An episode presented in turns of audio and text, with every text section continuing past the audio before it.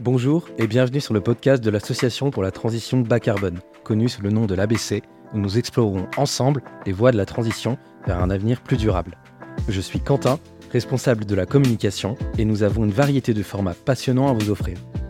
Plongez par exemple dans l'ABC du climat, où nous décortiquons des sujets comme le sport, le cinéma et bien d'autres, toujours sous l'angle de la transition bas carbone. Dans Prise de température, on se dévoile un peu plus. Notre équipe et nos membres partagent l'avancement de leurs projets avec la communauté et échangent pendant près d'une heure. Enfin, ne manquez pas les rencontres de l'ABC, un face-à-face plus intimiste où des invités spéciaux nous racontent leur histoire, leurs perspectives et répondent à nos questions. À l'ABC, la transition bas carbone, c'est plus qu'une mission, c'est notre raison d'avancer. Rejoignez-nous dans ce voyage audio et n'oubliez pas de vous abonner pour ne rien manquer. Ensemble, nous pouvons faire bouger les lignes. Bonne écoute Bonjour à toutes et bonjour à tous et bienvenue dans l'ABC du climat décryptant la transition en live, euh, le tout nouveau format euh, présenté par l'Association pour la transition bas carbone. Je suis Théi Courteau, chef de projet à l'ABC et je suis ravi d'animer cette première session avec vous. Comme je disais, donc l'ABC du climat, c'est un tout nouveau format, c'est entièrement à distance, ça a lieu trois fois par an, et ça remplace nos anciennes tables rondes, nos anciens petits déjeuners que vous avez pu connaître par le passé, qui, euh, étaient donc en, présentiel. Mais pas d'inquiétude à ce niveau-là, il y aura toujours autant de place euh, pour vos questions et donc euh, pour nos réponses. Donc c'est un, c'est une table ronde, il y aura environ une bonne heure d'échange entre nos trois intervenants que je vais vous présenter juste après puis 20 à 30 minutes euh, de, vos questions que, Maxence en régie pourra sélectionner et nous transmettre euh, juste après. N'hésitez pas à les poser d'ores et déjà dans le chat et euh, on, les récupérera au, fil de l'eau. Donc c'est un lieu d'échange, c'est un lieu de débat respectueux évidemment, où on souhaite mettre en avant les, acteurs de terrain que l'on sait reconnus et réputés pour leur action pour la transition, la transition écologique du sport évidemment. Vous l'avez compris, vous, vous êtes là pour ça aujourd'hui. Notre thématique du jour, c'est le sport. C'est le sport face à cette transition écologique, le sport amateur, mais le sport professionnel aussi. On sait que c'est un formidable vecteur d'émotion, un formidable vecteur aussi. De, ça transmet beaucoup de valeurs sociales, de solidarité. Ça fédère énormément euh, autour de lui. On le voit évidemment très bien avec la Coupe de monde de rugby en ce moment. Pourtant, on peut aussi voir le sport comme, euh, comme un reflet peut-être un peu, un peu cynique peut-être de notre société, dans le sens où c'est un reflet aussi de notre, euh, du modèle économique que, l'on suit. On est toujours à la recherche de performance, performance physique, performance économique, toujours à la recherche de, points, de, croissance. Pardon. On est toujours à la recherche aussi de, vouloir dépasser nos limites, que ce soit limites économiques ou limites terrestres ou limites physiques aussi. Donc, c'est en quoi le sport est un peu un reflet de notre, notre société.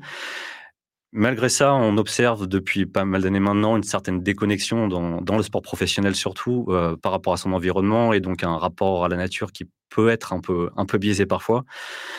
Euh, et pourtant, euh, le, sport, comme tous les secteurs d'activité, dépendent, du, de son environnement, que ce soit les, les transports, l'hébergement, l'alimentation, le numérique, le merchandising, la consommation d'énergie. Il y a énormément d'impacts environnementaux que ce soit en termes d'émissions de gaz à effet de serre, d'impact sur l'eau, d'impact sur la biodiversité, la production de déchets, que sais-je encore. Il y a énormément d'impacts, et pas seulement le carbone, donc évidemment. On voit quand même, malgré tout ça, que quelques efforts sont faits en termes de réduction de consommation d'énergie, en termes de réduction des déchets. Est-ce que ce pas des efforts qui, d'apparence, sont un peu cosmétiques, justement Est-ce que c'est pas un peu l'arbre qui cache la forêt? Donc, on va questionner toutes ces questions, on, va répondre à toutes ces questions pardon, aujourd'hui. Avec nos, trois intervenants, on va s'intéresser aux outils qui, existent, qui vont être mis en place bientôt, aux dispositifs mis en place par le ministère des Sports, par nos deux associations présentes aujourd'hui aussi, euh, qui se présenteront. Euh, on s'intéressera aussi évidemment à des retours d'expérience qui sont de, terrain qui sont très précieux pour voir qu'est-ce qui a pu être fait, comment on peut reproduire ce, type de modèle. Et enfin, évidemment, dans une seconde partie, on parlera un peu plus du, sport en 2030, en 2050, comment, avec un objectif de neutralité carbone, euh, le, quelle perspective le sport peut, peut espérer. Donc aujourd'hui, j'ai le plaisir d'être entouré de, Virginie Jouve, chef de mission au ministère des Sports. Euh, bonjour Virginie. Bonjour. De, je, suis également entouré de, de, Julien Pierre, directeur général et fondateur de Fair Play for the Planet. Bonjour Julien. Bonjour. Et enfin, d'Antoine Mich, fondateur et directeur général de, Football Écologie France. Bonjour Antoine. Je vais maintenant vous laisser vous présenter, euh, peut-être en commençant par, par vous, Virginie, en quelques mots, si vous voulez bien. Oui, donc Virginie Jo, donc je travaille au ministère des Sports et des Jeux olympiques et paralympiques, heu, dans le bureau du sport durable. Je travaille avec une équipe, heu heu, où les missions qui nous animent au quotidien sont plus orientées sur le volet, heu, environnemental au ministère des Sports, le volet social du sport, donc le développement durable, c'est c'est 3 volets. Nous, on traite plutôt le volet environnemental et moi, ce qui ce qui m'anime au quotidien, c'est plutôt le chargé de mission sur le le les mobilités actives et tout ce qui est empreinte carbone dans le sport. Merci Virginie. Antoine, si vous donc Antoine Mich, fondateur de Football Écologie France. Heu, ça fait 20 ans que je travaille dans la RSE, plus particulièrement la partie environnementale. Heu, puis je suis de l'Île-de-France, donc j'ai baigné dans le foot, heu, populaire dans mon enfance et Football Écologie France aujourd'hui, c'est à peu près 30 antennes en France, 400 bénévoles, presque une dizaine de salariés et on accompagne à peu près 150 adhérents et chez nous, les adhérents, c'est des clubs de football, puisque la mission de Football Écologie France, c'est d'accompagner les clubs sur leur transition écologique. Clubs et communautés des clubs, évidemment. Donc un, ancrage important sur, tout le territoire. Je pense qu'il y aura beaucoup de retours d'expérience à, mentionner. Et enfin, euh, Julien? Euh, donc Julien Pierre, je suis ancien international de rugby, j'ai eu la chance de jouer pendant 17 ans à, à haut niveau. Euh, engagé depuis très longtemps sur les sujets euh, protection de l'environnement et notamment des espèces menacées et leur écosystème et euh, fondateur donc de Fair Play Planet qui est le premier label euh, éco-responsable pour les clubs, les sites et les événements sportifs. On attaque la RSE du côté environnement pour aider à identifier, structurer valoriser toutes les actions qui sont menées dans ces structures-là. Et aujourd'hui, on travaille avec une cinquantaine de structures. On s'est lancé il y, a, il y a moins de trois ans et on est une entreprise de l'ESS. Très bien. Merci à tous les trois pour, pour vos présentations. Je pense que les échanges seront riches. Euh, maintenant, je me retourne vers vous, effectivement, euh, à distance. On va vous proposer une question pour lancer un petit peu les débats et vous laisser ensuite pour euh, animer le, chat, tout simplement. Si vous vous connectez sur, sur WooClap, wooclap.com, vous avez à la fois le, le QR code sur cette, sur cette slide que vous avez à l'écran et aussi le code. Si vous allez sur wooclap.com directement, vous pouvez rentrer ce code FXJDAO ou bien vous scannez le QR code et une question va normalement apparaître. Elle apparaît maintenant, effectivement. Donc, on, vous laisse quelques secondes pour répondre. Elle est, assez simple. Quelle est l'empreinte carbone euh, de la Coupe du Monde de football 2022 au Qatar? Est-ce que, selon vous, c'était environ 2 millions de tonnes de CO2 Environ 6 millions de tonnes? Ou est-ce que l'empreinte était, neutre? Tout a été compensé par des crédits carbone Vous avez, je pense, tous, euh, les répondants sauf un.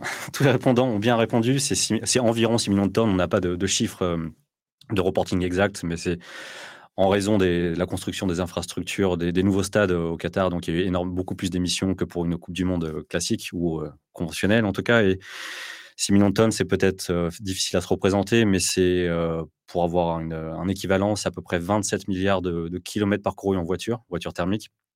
Donc voilà, donc c'est très conséquent juste pour une Coupe du Monde de, de 3 à 4 semaines c'est peut-être ça incite peut-être à, remettre le, le, modèle en question et donc c'est des impacts qui sont vraiment énormes et on va parler maintenant de, ces impacts.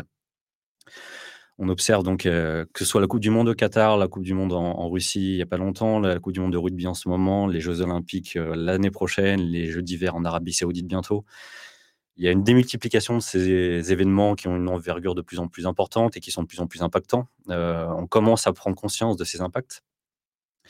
Le sport amateur, on en parle peu, encore, mais il y a aussi des impacts moindres évidemment. Peut-être quand on pense simplement au transport pour aller à son lieu d'entraînement, ça reste un, poste d'émission assez conséquent, si on parle que de gaz à effet de serre bien sûr. Donc voilà, que ce soit le sport pro ou le sport amateur, il y a, il y a beaucoup de, problématiques qu'on doit aborder pour, euh, pour que le sport puisse effectuer sa transition, pour que la société puisse effectuer sa transition écologique. Et, euh, je vais d'abord me tourner vers toi, Virginie. Donc, euh, est-ce que le ministère des Sports a des dispositifs, des outils qui existent déjà qui vont bientôt exister. Je sais qu'on en a parlé un petit peu en, préparation. Je sais qu'il y en a qui vont bientôt arriver, qui sont assez prometteurs. Oui, alors le, ministère des Sports, face à cette euh, nécessaire transition euh, écologique euh, à laquelle elle doit, faire face, le sport doit faire face, n'est pas vraiment prescripteur dans, dans cet enjeu-là. Il réagit beaucoup aux objectifs et directives interministérielles. et donc, en réaction, on propose des outils pour accompagner, pour s'adapter. Euh, pour que le sport, que ce soit les grands événements, mais aussi euh, ça va de, tous les échelons d'organisation, de, de, clubs. On, touche à tous les, on veut toucher à tous les acteurs pour que chacun puisse s'impliquer et, euh, avoir un, impact sur le, fonctionnement. Donc, on, on, a mis des outils en place. Je pense à la charte des 15 engagements des organisateurs qui est là pour accompagner. donc, c'est des engagements volontaires. On pense que c'est important que ce soit volontaire de la part des, organisateurs et des structures qui ont envie de s'engager dans la diminution de cet impact euh, que ce soit volontaire. Euh, je pense à un outil qu'on a fait en collaboration avec Paris 2024 et le CNOSE, donc tous les acteurs du sport français se sont mis ensemble pour qu'il y ait un outil d'accompagnement des organisateurs pour baisser leur, euh, leur empreinte carbone. Là, on joue vraiment sur le volet empreinte carbone. La charte des 15 engagements est plus large. Et cet outil, c'est Coach Climat Événement. Il est sorti au printemps, là, et donc permet aux organisateurs de pouvoir évaluer l'impact de leur, organisation, et ensuite, l'idée, c'est qu'on leur donne des solutions, les accompagne pour diminuer. Donc euh, voilà, on est en train de le lancer. Euh, il y a pas mal d'organisateurs qui s'approprient l'outil. Et on est pour l'instant dans une logique de découverte, mais on a pas mal de disciplines, pas mal de niveaux d'organisation. Et donc ça, c'est assez bien. Et donc ce qu'on s'attache à faire, c'est vraiment, nous, ce qu'on veut, c'est euh, évaluer l'impact de ce qu'on met en place. Ça, c'est important. et donc, voilà, nous, on, réagit à, des objectifs interministériels mais ce, dont on se rend compte aussi, et c'est là que c'est intéressant, c'est que c'est des effets concordants. Nos outils s'adaptent aussi euh, aux utilisateurs. C'est-à-dire que la charte des 15 engagements, par exemple, c'est un bon exemple, euh, a élargi son champ, son champ d'action en intégrant euh, le domaine de l'inclusion, du numérique, et le troisième m'échappe, mais en rajoutant un autre, un autre champ, trois, trois nouveaux champs euh, parce que justement, les organisateurs s'en emparaient. Il était nécessaire qu'on puisse euh, le prendre en compte aussi. Donc c'est intéressant. Voilà, nous on applique des, directives, mais ça vient aussi du terrain. C'est-à-dire que c'est le terrain qui nous fait évoluer aussi, nous adapter. Donc c'est une adaptation à tous les étages. Et ça, je pense qu'on pourra en débattre, mais c'est intéressant comme démarche. Effectivement. Et euh, est-ce que du côté de Football Écologie France, l'initiative est venue du terrain aussi, ou est-ce que c'est c'était top down ou Comment, ça comment l'association s'est créée quels, euh, quels outils, du coup, ensuite, vous avez pu le mettre à disposition? Oui, alors, euh, en fait, on, sent qu'effectivement, les citoyens et les citoyennes, globalement, ont envie de se saisir du sujet. Euh, il y a déjà des choses qui sont faites du côté de la famille, du côté des écoles, parfois dans une entreprise quand on est salarié ou autre. Et donc, le sport manquait un petit peu à cette forme d'engagement. Aujourd'hui, on parle de plus en plus de sport à impact. Et donc, en fait, tous les domaines sont concernés, la société, hein, même, le sport amateur ou professionnel.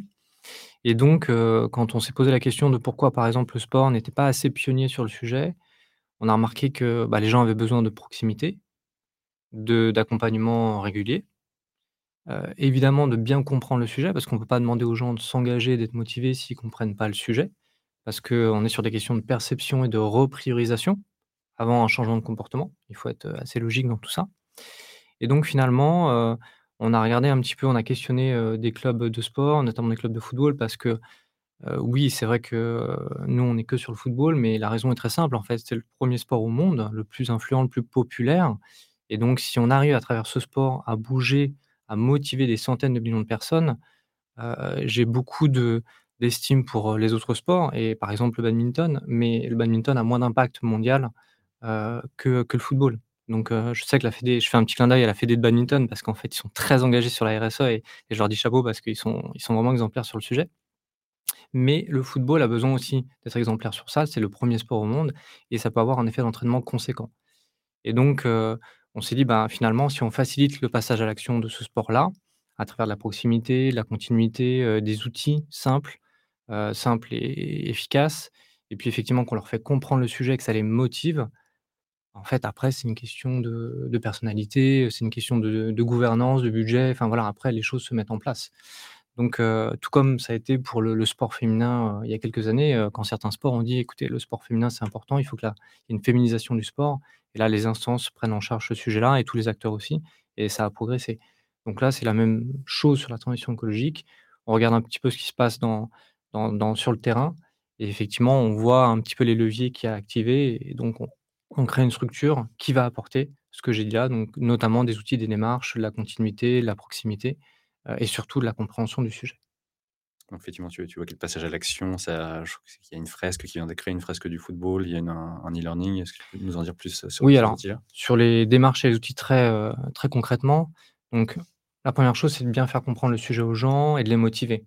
C'est-à-dire qu'on parle souvent de sensibilisation, mais en fait, il faut sensibiliser et activer. Il faut qu'il y ait un déclic faut que les gens se disent: «Tiens, ma perception change Donc j'ai envie de reprioriser le sujet et donc derrière, je vais probablement changer mon comportement. Et donc, on a créé une fresque écologique du football, qui est un dérivé de la fresque du climat que tout le monde connaît. On l'a quand même pas mal repensé parce qu'en fait, quand on fait une fresque du climat dans un club de football, c'est, heu, très technique, heu et puis effectivement, on parle peut-être moins de solutions que ce que les gens attendent, heu, dans un club de football. Donc on a fait quelque chose de avec l'ADEME notamment, on a fait quelque chose de plus simple, mais toujours aussi efficace d'un point de vue scientifique et derrière, on est beaucoup sur les solutions. Donc quand on fait cet atelier d'intelligence collective, et ben, on arrive après à parler de plan d'action, de feuille de route et donc surtout ce cet atelier-là, on le fait au départ avec la gouvernance du club. Parce qu'on nous dit souvent: «Il faut, heu, que les enfants connaissent bien le sujet». Certes, mais en fait, qui décident et qui font, heu, le quotidien des clubs, c'est surtout les dirigeants et les adultes. Donc cet, cet atelier, aujourd'hui, on le déploie un peu partout en France, heu, tous les jours. Ça marche très, très bien, que ce soit dans les clubs amateurs ou les clubs professionnels, hein, qui sont 2 mondes assez différents, mais grosso modo, heu, ils sont concernés aussi par le même terrain de jeu, c'est-à-dire la planète. Et donc, finalement, avec cet atelier, on a déployé d'autres outils qui sont parfois plus terrain, plus distanciel, un passeport de l'éco-supporter, un stand tous éco-supporters, un e-learning, enfin voilà. Après, on s'adapte aux besoins soit de présentiel, soit distanciel on met une palette d'outils et de démarches à destination des acteurs qui veulent agir et aussi, comme c'était évoqué juste avant, un petit diagnostic, un petit 360 degrés où on sait grosso modo quand son club, heu, veut agir sur la transition écologique, où est-ce qu'il se trouve voilà et quelles sont rapidement un peu la quelle est la feuille de route qu'on peut imaginer, heu, après ce petit, heu, diagnostic? Très bien, effectivement merci Antoine et côté, heu, côté Fair Play for the Planet, est-ce qu'il y a donc c'est un label effectivement, tu nous en dire plus Julien, mais est-ce qu'il y a d'autres, heu, d'autres activités de sensibilisation à travers ce label ou c'est simplement une incitation pour les structures à créer ce genre d'activité? Alors, juste avant de répondre à ta question, je vais rebondir aussi sur les propos d'Antoine, sur, hem et notre vision chez Fairplay, c'est que le il faut pas opposer le sport amateur et le sport professionnel. Moi, j'ai eu la chance d'être professionnel pendant de nombreuses années et je viens du sport amateur, heu et que ces 2 univers, heu, qui ont des impacts évidemment différents, sont aussi complémentaires, où, heu, le rôle du sport amateur a vraiment ce rôle pédagogique de sensibilisation extrêmement puissant, extrêmement ancré sur tous nos territoires où, bah, on parle aux jeunes tous les jours, de tous ces sujets-là. Et puis le le le rôle du sport, professionnel qui a ce devoir d'exemplarité, heu, qu'on on l'évoquait, heu, tout à l'heure, heu, bah, de de de prendre la parole sur ces sujets-là demain, encore plus, heu, de s'engager encore plus, heu, de faire, heu, comme on l'a vu avec la coupe de de rugby, heu, 70 des des voyages, des équipes sont effectués en train. Sur la réduction de l'empreinte carbone de l'événement, c'est peut-être pas énorme, mais en termes d'image et et d'exemplarité et demain de mimétisme pour les générations futures, c'est extrêmement puissant. Donc il faut il faut réussir à faire avancer les 2 les les 2 mondes ensemble qui sont qui sont évidemment complémentaires. Hem et après sur sur Fair Play aux planètes, hem, ayant grandi dans dans le monde du sport, j'ai vu le monde du sport, heu, véritablement engagé sur énormément de sujets sociétaux mais très peu valorisés, très peu identifiés, on parlait de tel tel ou tel sujet, on voulait, on savait pas vraiment où aller, enfin, faisait parce que ça c'était l'opportunité de le faire et on était convaincus, heu, mais il y avait pas vraiment de structuration de toute la démarche RSE de ces structures sportives. Et heu, c'est comme ça qu'est née qu'est née l'idée de Fair Play où moi à l'époque j'étais à la section paloise et heu, on a commencé à réfléchir avec, notamment en s'appuyant sur les chartes, du ministère et d'autres outils qui existent à travers le monde, pour structurer cette, cette démarche. Et c'est comme ça qu'est né qu'est né Fair Play aux planètes avec, en s'appuyant avec, heu, en travaillant avec l'ADEME sur un référentiel, encore une fois en s'appuyant sur la charte et d'autres outils, heu, qui existent déjà, hem avec un référentiel de 18 thèmes, 350 critères qui nous permet d'identifier, toutes les actions qui sont menées et après, pouvoir valoriser avec 3 niveaux de label, l'engagement des structures avec qui on travaille, des clubs amateurs, des clubs pro, des événements sportifs petits ou grands. On travaille des on commence à travailler des très gros événements et tous les établissements sportifs également, pour qu'il y ait vraiment tout l'écosystème du monde du sport qui s'engage dans quelque part dans cette transition, heu, écologique. Très, très bien. Hem, effectivement, pour refaire un petit peu le tour, il y a est-ce que je repasse côté ministère des Sports, heu, avec toi Virginie. Est-ce que j'avais eu l'occasion de tester l'outil Coach Climat, qui me paraît très très complet. En tout cas, il y a énormément de critères qu'on peut renseigner. Est-ce que est-ce qu'il y a d'autres des, mmh, des, collaborations, des synergies envisagées avec cet outil-là, avec d'autres déjà, avec de, mmh, de, le proposer à des, à des, clubs déjà, à des organisateurs d'événements, ou c'est pour l'instant un outil de sensibilisation pure et basé sur la volonté des, des acteurs? Il est accessible à, tous, les, tous les organisateurs d'événements qui le souhaitent. Hein. On le veut vraiment, on veut vraiment le, le, déployer largement. Et je pense que son, sa force, c'est que justement, il est, il est assez euh, intuitif. Ce qu'on veut, c'est que les organisateurs qui s'en emparent, et on voit que justement, il y a un large panel d'organisateurs de manifestations qui s'en emparent pour l'instant, même si on est qu'au début et qu'au lancement. Euh, on veut qu'ils aient une vision globale, c'est-à-dire qu'on ne veut pas. Euh, il faut qu'ils fassent leur, l'étude de leur impact sur tous les champs de ce que peut, des, des, champs qui peuvent avoir un impact dans leur organisation. Un organisateur ne peut pas faire le choix de se dire tiens, moi, je vais jouer sur le volet transport uniquement et donc je veux voir l'impact des transports sur mon, organisation.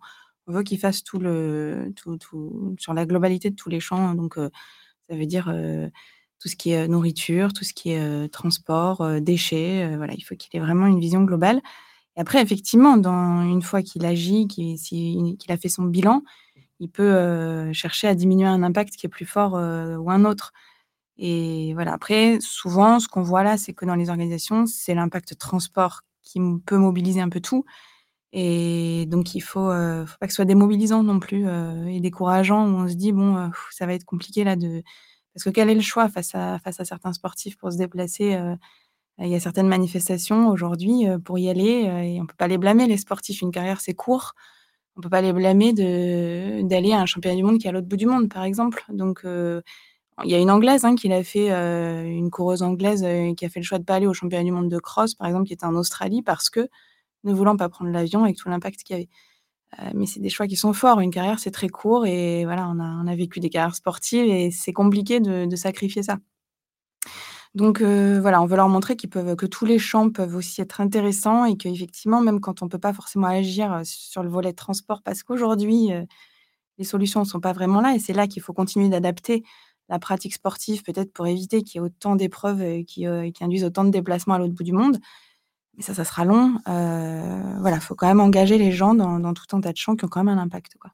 Voilà, c'est le constat qu'on fait pour l'instant. Ça, ça, interroge sur, les pratiques, sur les, euh, donc le transport en particulier, le transport des, supporters qui sont, c'est la partie la plus conséquente en, mmh. termes d'émissions dans ces types d'événements, pardon.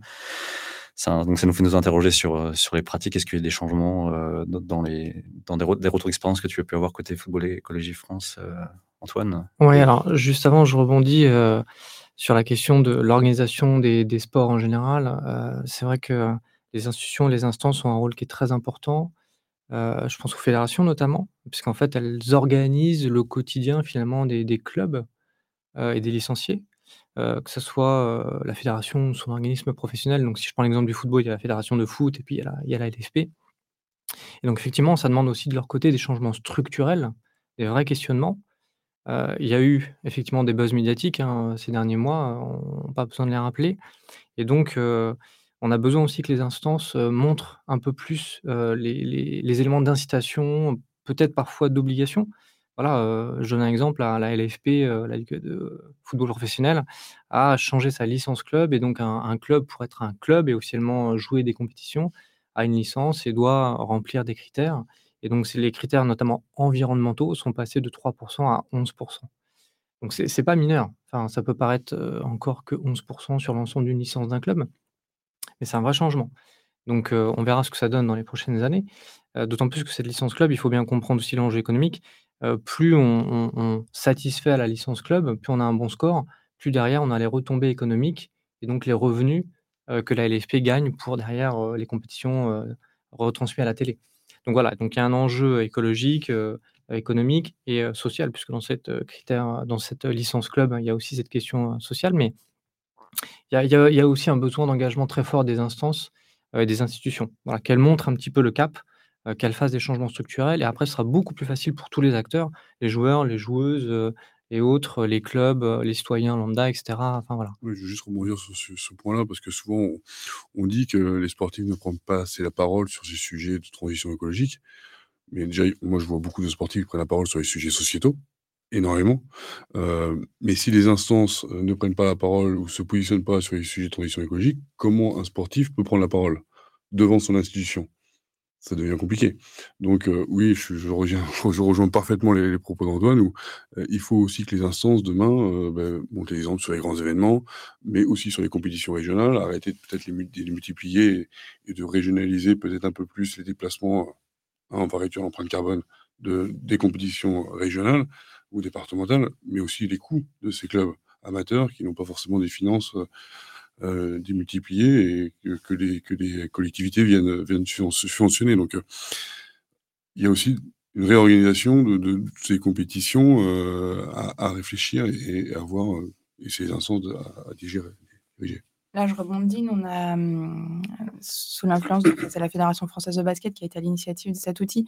C'est l'outil Optimove, qu'on fait vivre maintenant, qui a vocation à essayer de rationaliser justement les lieux de compétition, notamment pour les sports co. C'est bien quand il y a des poules qui se rencontrent pour essayer de trouver le lieu idéal pour, heu, justement, heu, faire qu'il y ait le moins d'impact possible en termes de transport, quoi.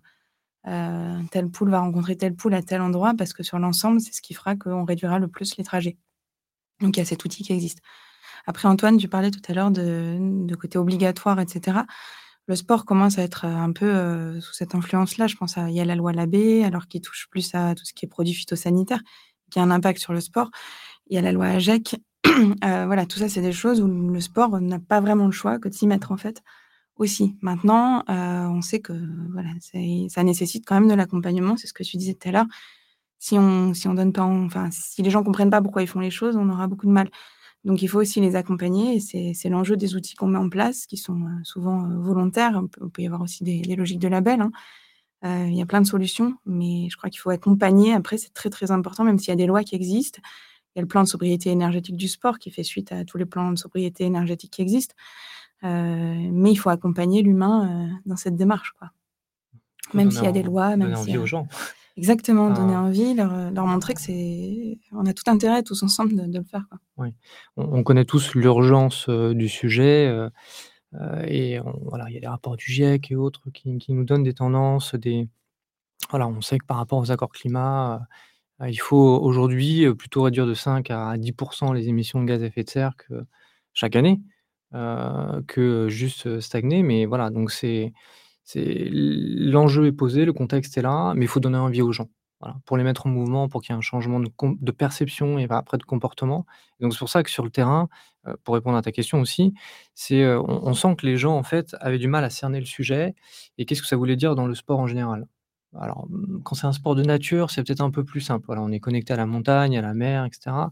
Quand c'est des sports, heu, sur terrain ou en gymnase, c'est un peu plus compliqué et donc heu, la 1re des choses, c'est vraiment de beaucoup, heu, évoquer avec, les gens ces sujets-là et qu'ils comprennent finalement dans leur quotidien du club ou dans leur pratique sportive. Ils sont pas forcément dans un club, hein, je dis ça, mais hem, comment ils peuvent agir. On a vu beaucoup de développement ces dernières années du plugging, qui est un peu ces gens qui qui font du running, régulièrement et puis qui vont ramasser des déchets, enfin voilà. Heu, dans un club de football, par exemple, en fait, c'est un stade, c'est une mini ville. C'est-à-dire qu'en fait, on a, heu, plein de structures, on a le terrain, on a les gens qui viennent, c'est un lieu de vie, donc on se pose la question des déchets, de l'énergie, de l'eau, voilà, un petit peu tous les sujets de la transition écologique et de la RSE en général et donc on leur fait vivre, une expérience, notamment à la fresque écologie du football, qui fait qu'ils comprennent en 2 heures absolument tout sur le sujet et donc là, on va pouvoir vraiment travailler après derrière et on a senti dans les retours terrain qu'en fait, les gens étaient parfois sceptiques. Bah, ils venaient mais c'est classique, hein, ils venaient à reculons parfois, enfin pour certains et à la fin, avec l'intelligence collective, les débats et cetera, heu, finalement aussi ce que souhaite faire le club par la suite, voilà, ça les motivait et donc voilà, là là, on a on a marqué l'essai, pour faire un petit clin d'œil à la coupe du monde en ce moment. On espère tous qu'on ira en finale, et la gagner et en tout cas, on a on a marqué l'essai parce qu'en fait, la 1re étape, on l'oublie souvent, c'est pas que la la l'aspect technique, c'est l'aspect, comportemental. Une solution technique, elle est socio-technique, elle est pas que technique. On passe par de l'humain, on veut que les humains changent, même si on sait que l'intelligence artificielle fera beaucoup de choses après, voilà, l'humain doit changer et effectivement, plus on fait travailler de façon très opérationnelle les gens sur ces sujets-là, plus ils voient les résultats. Quand on fait avec des clubs des plantations d'arbres, des ramassages de déchets, quand on imagine, le récupérateur d'eau, quand on a plein d'actions comme ça avec un club ou qu'on parle de transition alimentaire, voilà, on avec des clubs professionnels ou amateurs, on parle souvent de ça parce que la nourriture pour les sportifs, c'est important. Enfin, je veux dire, c'est le carburant, quoi, hein. Après, il y a le mental, mais il y a le carburant quand même physique, et alimentaire et donc on a besoin de mettre les gens dans l'action Et là, ils sont beaucoup plus après, prêts à approfondir les choses et aller plus loin et à se questionner aussi dans leur vie de tous les jours après. Puisqu'il n'y a pas que leur activité dans un club de sport, il y a la maison, il y a l'école et cetera, il y a l'entreprise, donc c'est intéressant de voir quand on met les gens en action, en fait, ça débloque beaucoup de choses et bah, nous, on essaie de diffuser un petit peu ça tous les jours pour que ça inspire. Il faut que ça ça soit diffusé largement. Je pense qu'effectivement, Julien le disait, il y avait des initiatives un peu à gauche, à droite, mais un peu un peu dispersées, pas assez visibles, pas assez identifiées et cetera et donc un label ou d'autres démarches permettent effectivement de donner de la visibilité et de dire aux autres, par le bouche à oreille ou les réseaux sociaux ou autres: «Tiens, ça existe, ils l'ont fait, c'est hyper intéressant, pourquoi pas nous?» voilà et ça, c'est hyper intéressant. Dans le sport, il y a beaucoup de bouche à oreille, voilà et il y a un petit peu ce côté parfois compète, on aime bien, voir ce que fait l'autre et on aime bien se dire: «Pourquoi pas nous?» et ben, profitons aussi un peu de ça, de cette émulation, pour faire de la coopétition quelque part et entraîner les gens, des centaines de millions de personnes qui font du sport tous les jours sur la planète, à dire: «Beh, tu peux faire du sport, mais aussi du sport à impact positif». Et je pense qu'il ne faut pas oublier que, pour citer un peu, c'est que Football Écologie France, Faire Planète et d'autres acteurs, on on on s'est tous créés à peu près au même moment, en 2020, heu et c'est des sujets encore nouveaux. Il y a il y a eu la charte en 2017, je crois, la première la la V1, hem, c'est des sujets nouveaux dans le sport. On on s'engageait, mais on on le communiquait pas, on le valoriserait valorisait pas, heu, donc faut faut pas non plus, heu, perdre de vue, heu, ça, où aujourd'hui on dit: «Heu, le sport est en retard». Le sport est comme tous les acteurs en réalité, heu, n'est pas plus en avance, pas plus en retard que que d'autres, d'autres industries ou d'autres, d'autres acteurs de la société. Ou en retard comme tout le monde. Ou en retard comme tout le monde, mais donc c'est des sujets nouveaux et et le monde du sport en train de vraiment de prendre en main ces sujets-là et de pouvoir avancer avec différents acteurs pour pouvoir structurer cette démarche, heu et ça ça, c'est quelque chose de positif, c'est quand même un message positif qu'on envoie. Effectivement, oui, je, voulais rebondir aussi sur l'aspect sensibilisation, heu, pédagogique aussi de de vos outils et di différents à tous les 3. Hem, ce qui m'intéressait de savoir aussi, c'est dans quel dans quel sens ça va? Est-ce que c'est, heu, vous, heu, vous sensibilisez à travers vos outils heu, d'abord les joueurs ou en tout cas «en bas de l'échelle» entre guillemets? Ou est-ce que ça vient de la direction des clubs, des structures? Heu, évidemment, il faut que les fédérations, agissent aussi, les, ministères aussi évidemment, enfin toutes les collectivités publiques. Dans quel, qu'est-ce qui selon vous sera le plus efficace? Est-ce qu'il y a des retombées de vos actions, enfin des retours plutôt, des effets à un niveau hiérarchique supérieur à travers vos fresques, vos le label aussi effectivement?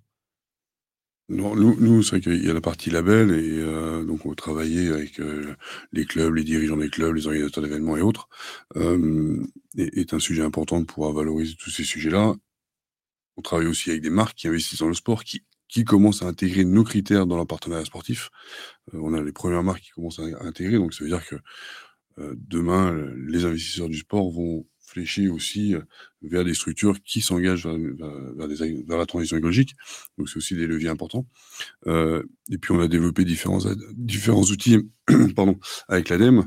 Heu, on parlait des sportifs de haut niveau, on a fait des vidéos, pour sensibiliser à travers l'image de sportifs à la transition écologique avec des Nicolas Karabatic, Lennec Corson, Arnaud Assoumani et quelques, quelques autres.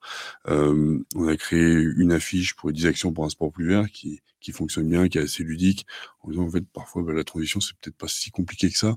Il y a il 1ers pas de sensibilisation qui sont qui sont faciles à mettre en place et et qui permettent d'aller plus loin, de structurer pour pour aller plus loin dans dans cette démarche et puis on a développé également avec, heu, avec l'ADEME un test, heu, en ligne gratuit sur notre site, heu, de 5 minutes qui permet aussi d'avoir cette 1re approche. Qu'est-ce qu'on peut mettre à travers à travers un club et qu'est-ce que ça veut dire à travers un club?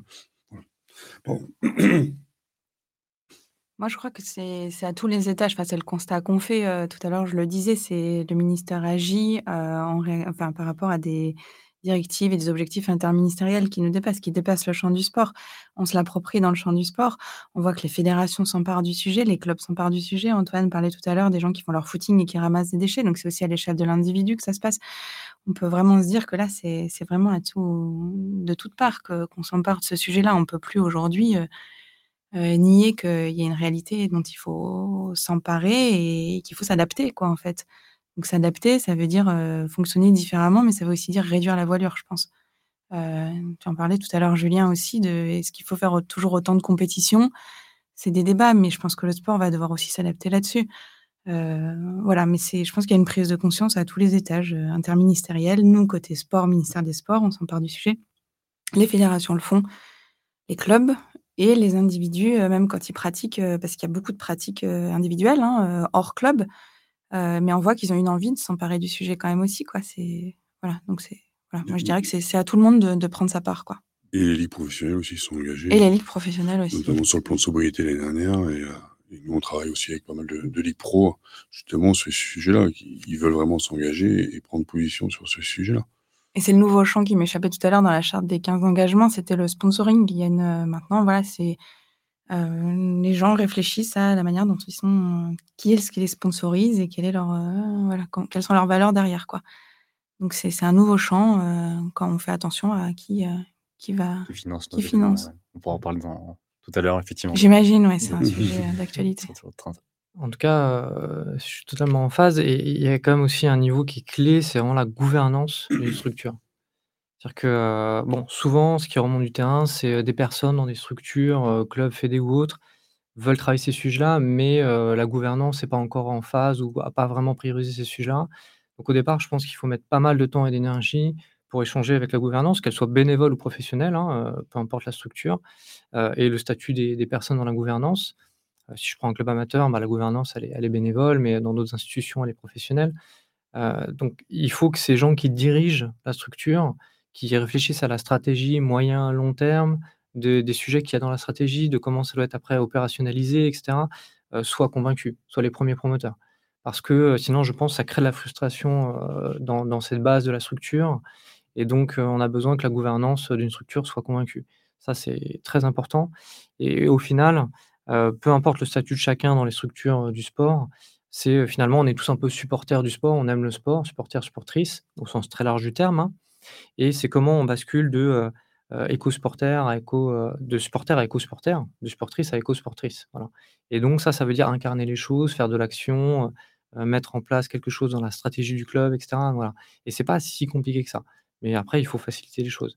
Voilà, c'était juste un point pour dire qu'au niveau de la gouvernance, c'est très important parce qu'en fait, les gens ont envie, hein, dans ces structures-là, d'agir et parfois elles sont frustrées et parfois elles vont ailleurs, elles démissionnent ou voilà et donc c'est dommage de perdre des bonnes énergies sur des sujets qui sont, complètement liés au contexte et aux enjeux de société et donc il faut un peu nourrir ça et certains acteurs l'ont compris, mais parfois certaines gouvernances sont encore un peu en retard sur ces aspects-là, qui sont des signaux forts. Donc il faut que les gouvernances des structures vraiment donnent des signaux forts et concrets pour inciter finalement toutes les personnes qui composent leur sport, leur base, leur structure à avancer sur ce sujet. Merci pour ça. Aussi, je voulais euh, maintenant aborder aussi le, côté retour d'expérience, mais plus concret encore. Je, m'adresse donc à vous trois pour, pour, ce coup-là. je sais que vous avez été en contact, labellisé ou, euh, sensibilisé des, clubs, des structures, des organisateurs je m'intéresse à, des cas concrets que vous pourriez nous citer en, termes des cas concrets qui ont pu aussi euh, avoir eu un effet de mimétisme euh, vers d'autres clubs, d'autres ligues de sport.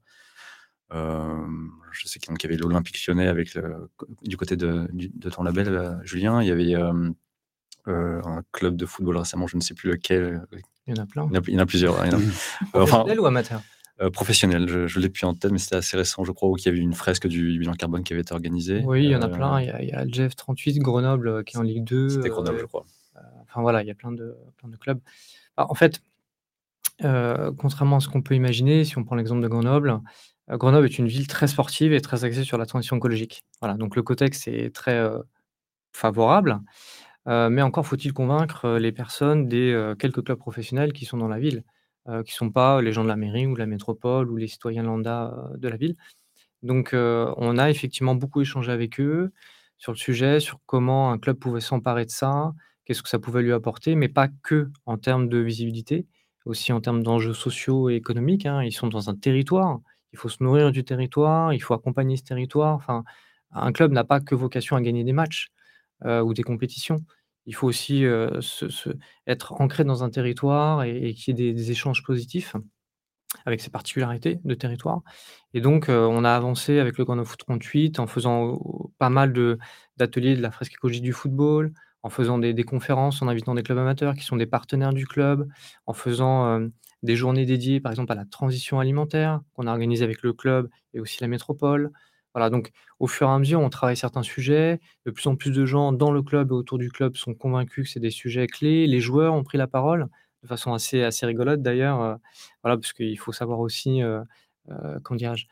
Faire que les sujets soient soient un minimum légers. Enfin voilà, on ne peut pas dire à chaque fois que c'est la fin du monde. Il faut, heu, être dans l'urgence évidemment et agir en conséquence, mais, il faut savoir aussi prendre un peu de recul par rapport à tout ça et donc, heu, aujourd'hui, heu, le Grand Foot 38 est un club intéressant parce que régulièrement, ils agissent sur le sujet. Ils essayent aussi d'embarquer la communauté des supporters, donc ils dédient des matchs, à l'environnement où effectivement c'est un peu, comme la journée dédiée qu'on connaît, type à la LFP où ils ont dit où ils disent, «Une journée égale un thème et une association» et cetera donc, voilà, ça c'est un retour concret, je pourrais en citer des centaines, hein. Il y a même des clubs chez nous qui disent: «On veut devenir le Forest Green Rovers français», qui est l'exemple anglais du soi-disant meilleur club de foot, heu, écologique au monde, heu, qui est en Angleterre, Forest Green Rovers et donc il y a des clubs qui se disent: «Bah, pourquoi pas nous?» voilà, on veut aller loin dans la démarche, heu, on avait un club amateur de 1 400 licenciés, qui est le FC Lyon. Alors je sais pas si ça parle 1 400 licenciés, mais c'est un des plus gros clubs en France, qui se dit: «Bah, voilà, nous aussi on signe une charte, notamment sur les partenaires responsables». Donc finalement, ces fournisseurs, ces prestataires et autres partenaires, vont devoir effectivement accompagner le club sur ça, heu, modifier ce qu'ils produisent et ce qu'ils fournissent au club, que ça soit l'alimentation, des équipements et cetera. Donc c'est intéressant. Même des clubs amateurs qui, soi-disant, comme on le dit, ont beaucoup moins de moyens, bah, ont des vraies volontés très fortes et passent à l'action même avec leurs partenaires et qui les accompagnent, hein. Leurs partenaires, on les a croisés, ils sont très, très motivés, donc c'est hyper intéressant. Voilà, heu, peu importe l'échelle, amateur, professionnel, heu, français ou ailleurs. D'ailleurs, on est pas mal challengé par les par les, heu, par les sports à l'étranger, hein, qui ont parfois de l'avance, heu, que ça soit les les Scandinaves, les Allemands ou les Anglais sur certains points. Donc, heu, c'est intéressant de de voir, un peu des ce qu'on appelle les pionniers dans certains domaines. Là, je parle que du football, mais après il y a d'autres, clubs ou d'autres institutions dans d'autres sports qui sont aussi pionniers. Et donc tout ça fait qu'entre autres à Football Écologie, on essaie de de d'accompagner au maximum, mais aussi de transférer à d'autres sports. Parce que l'idée, c'est pas juste de dire: «Il y a que le football». Au contraire, on est très ouvert et donc on a travaillé avec la fédé de tennis et la fédé de rugby pour que justement ils s'approprient aussi une fresque écologique du tennis, une fresque écologique du rugby. Donc en fait, on est aussi très conscient que, heu, le jeu, le terrain de jeu, il est multisport et donc il faut que tous les sports s'emparent du sujet et si on peut avoir des outils et les transférer facilement, heu, faisons-le. Voilà. Ça fera gagner du temps et de l'énergie à beaucoup de gens et à d'autres sports donc heu, on est aussi dans des dans cette idée de transversaliser ce qu'on peut transversaliser et que tous les sports en profitent. Même si nous on se concentre sur le football, c'est un choix. Mais voilà, heu, tous les autres sports ont aussi leur, contribution et on est bien conscient de ça, donc on fait en sorte que tous les sports, heu, puissent, heu, avancer, le plus facilement possible. Effectivement, oui, pour tous les sports en profitent. Est-ce que est-ce que Virginie, au niveau de des ligues, heu, tu as des retours dans le sens où des ligues s'inspirent d'autres ligues, d'autres des fédérations d'autres fédérations ou de Non, pas forcément d'exemples qui me viennent en tête, mais heu, la façon dont j'ai envie de rebondir là, au propos d'Antoine ou la question que tu as pu poser, c'est plus, il y a des voilà, on parlait de l'exemplarité du sport, du sportif, avant et justement ce côté exemplaire, le sport a une vraie capacité d'émulation, ça c'est super. Mais par contre aujourd'hui, il y a les réseaux sociaux, tout est épluché. Il y a des sportifs qui, heu, qui ont envie de s'engager dans ce dans ce domaine-là, qui ont envie d'influencer les autres, heu, voilà, d'engager les choses, mais qui parfois se retrouvent en contradiction avec ce qu'il faut faire.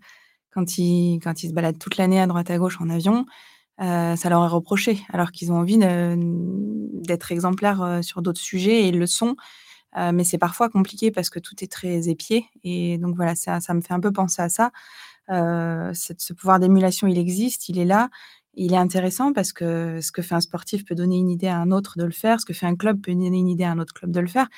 Mais heu, peut-être qu'aujourd'hui, c'est compliqué d'être, heu, d'être présent sur tous les domaines et comme tout se sait très vite, on peut, un peu clouer au pilori certains clubs, certains sportifs parce qu'ils sont pas exemplaires sur certains sujets et parfois ça peut les faire hésiter, quoi. Donc c'est il faut peut-être pas demander non plus d'être exemplaire, heu, qu'il est en fait, heu, individuellement. Nous tous, heu, je pense qu'on personne, enfin très peu de gens arrivent à l'être sur tous les sujets environnementaux, quoi. Donc faut mettre, voilà, des bémols et puis encourager les sportifs qui ont envie de se mobiliser tout en étant quand même un peu indulgents et sur, et se dire: «On a besoin de ces bonnes volontés qui montrent des choses». C'est une vitrine extraordinaire le sport, et voilà, leur ne ne leur demandons pas, de tout faire, en fait, non plus. C'est aussi, c'est aussi du du ressort de tout le monde, de chacun de l'être. C'est voilà, un peu le bémol que j'aimerais dire, l'exemplarité et le côté émulation, il est super. maintenant, il ne faut pas que les gens aient peur de le faire parce qu'ils savent qu'ils sont pas exemplaires, dans tous les domaines, quoi. juste avant de parler de retour d'expérience avec Fairplay Planète, juste rebondir sur ce sujet. Moi, j'ai créé une fondation il y a 10 ans pour la protection de l'environnement, des espèces menacées, une fondation que je préside toujours qui s'appelle Play for Nature et pendant longtemps, je n'ai pas parlé. Pas forcément parce que je me sentais pas légitime, pas forcément parce que différents sujets, c'est parce que aussi c'était quelque part mon jardin secret de sportif où j'avais pas forcément envie d'être noté, jugé toutes les semaines, euh, comme on peut l'être en tant que sportif de haut niveau ou remis en question à chaque, à chaque performance. Donc, il y a aussi certains sportifs qui s'engagent et qui ne le diront jamais. Euh, parce que, ben, oui, on est, des personnages publics, mais on n'est pas obligé de communiquer sur tout ce qu'on fait, tout le temps. Euh, et donc, c'est pour ça que c'est toujours délicat, et merci pour ce propos, de dire il faut que les, sportifs s'engagent. Oui, mais on, a, on n'est peut-être pas forcément exemplaire. Un, et puis on n'a peut-être pas forcément envie d'en parler, tout simplement. oui, il faut en parler, mais j'ai eu ma note toutes les semaines dans l'équipe ou en rugby à main. Bah, j'ai pas envie d'avoir ma note aussi parce que je suis engagé dans une fondation c'est à moi, c'est mon truc, c'est mon projet, et j'ai envie de le mener comme je comme j'ai envie de le faire. J'en parlerai le jour où je me sentirai peut-être plus légitime ou parce que j'ai besoin de le faire, ou j'en parlerai peut-être jamais. Mais ça, chacun fait est libre de ses choix aussi. Il ne faut pas oublier, ça non plus. Je pense que, voilà, le sportif doit s'engager et évidemment, il doit porter la parole et et c'est ce rôle d'exemplarité est extrêmement fort, extrêmement puissant, parce qu'il y a un effet mimétisme derrière qui forcément sera multiplicateur pour toutes les générations futures. Mais euh, chacun est libre aussi de, ses choix. Il ne faut pas l'oublier non plus. Euh, et voilà, c'est pas parce qu'il y a les réseaux sociaux aujourd'hui, on doit tout voir, tout faire et tout montrer, etc. Bah oui, il y, a des, sujets sur lesquels on n'a pas envie de parler, on n'a pas envie de, le dire, on s'investit sans forcément le valoriser sans arrêt. Euh, donc faut, pas, faut pas oublier ça non plus. Euh, voilà mon, point de vue. Et, juste pour revenir sur, sur Fairplay, euh, aujourd'hui on, travaille avec une cinquantaine de structures. Donc il y a trois niveaux de label avec une note qui est, ramenée sur 100. aujourd'hui zéro structure, on a le troisième niveau de label. Seulement deux structures qui sont réengagées dernièrement euh, que le, label est valable deux ans, ont le deuxième niveau de label, qui sont l'Olympique Lyonnais et la section paloise, euh, et entre 15 et 20% ne sont pas labellisés. Et un, point qui est euh, assez marrant, c'est qu'on voit la compétition entre les clubs. J'étais à la section à, la SM Clermont-Auvergne hier et justement il me dit ah nous on n'a que cette note là faut qu'on progresse parce qu'on voit que ces clubs là ils sont devant donc il y a cette compétition quelque part qui est en train de naître euh, et ce qui est, extrêmement positif, parce que du coup, on se challenge aussi. Euh, et, et, aussi que les clubs n'ont pas peur d'afficher le fait qu'ils sont engagés, même s'ils ne sont pas labellisés. Euh, et ça, c'est extrêmement un, message fort en disant, bah oui, nous, on prend la parole sur ce sujet-là. La labellisation n'est pas une fin en soi. La labellisation nous permet d'avancer, de structurer et d'aller plus loin.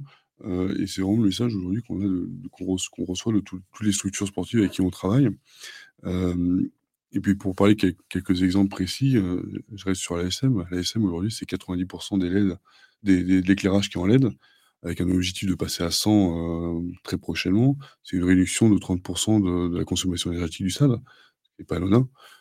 c'est, ils travaillent avec la ligue, avec, Canal+ sur des matchs où ils réduisent complètement l'éclairage pendant les matchs. Ils ont même fait des matchs à 0 éclairage pendant 40 minutes. Euh, et personne n'a rien vu. Ils n'ont pas forcément communiqué, mais ils ont réussi à le faire. Euh, ils ont réduit euh, drastiquement bah, l'arrosage de la pelouse pendant l'été, même si la pelouse, malheureusement, un peu souffert, mais ils ont, ils ont fait ce choix-là. et puis des clubs amateurs qui, on parlait de partenaires, euh, qui, qui ont travaillé, qui euh, donnaient euh, aux, jeunes qui, qui, qui, portaient le maillot tous les week-ends du soda industriel et des pitchs industriels.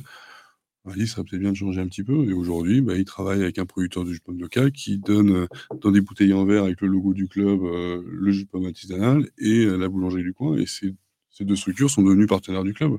Et peut-être que demain, ils seront bénévoles dans ces clubs, et que, les enfants de ces partenaires deviendront licenciés de ces clubs. Donc chaque acteur peut engager cette transition et peut aussi, c'est pas forcément un coût supplémentaire, on va aussi, heu, aller engager différemment et un dernier point, c'est que nous, on a certains clubs amateurs qui aujourd'hui, en s'engageant sur ces sujets-là, ont réussi à féminiser leur conseil d'administration.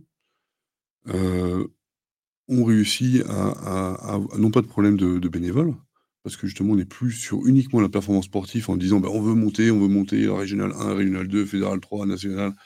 Non, on a un territoire, on est à tel ou tel niveau.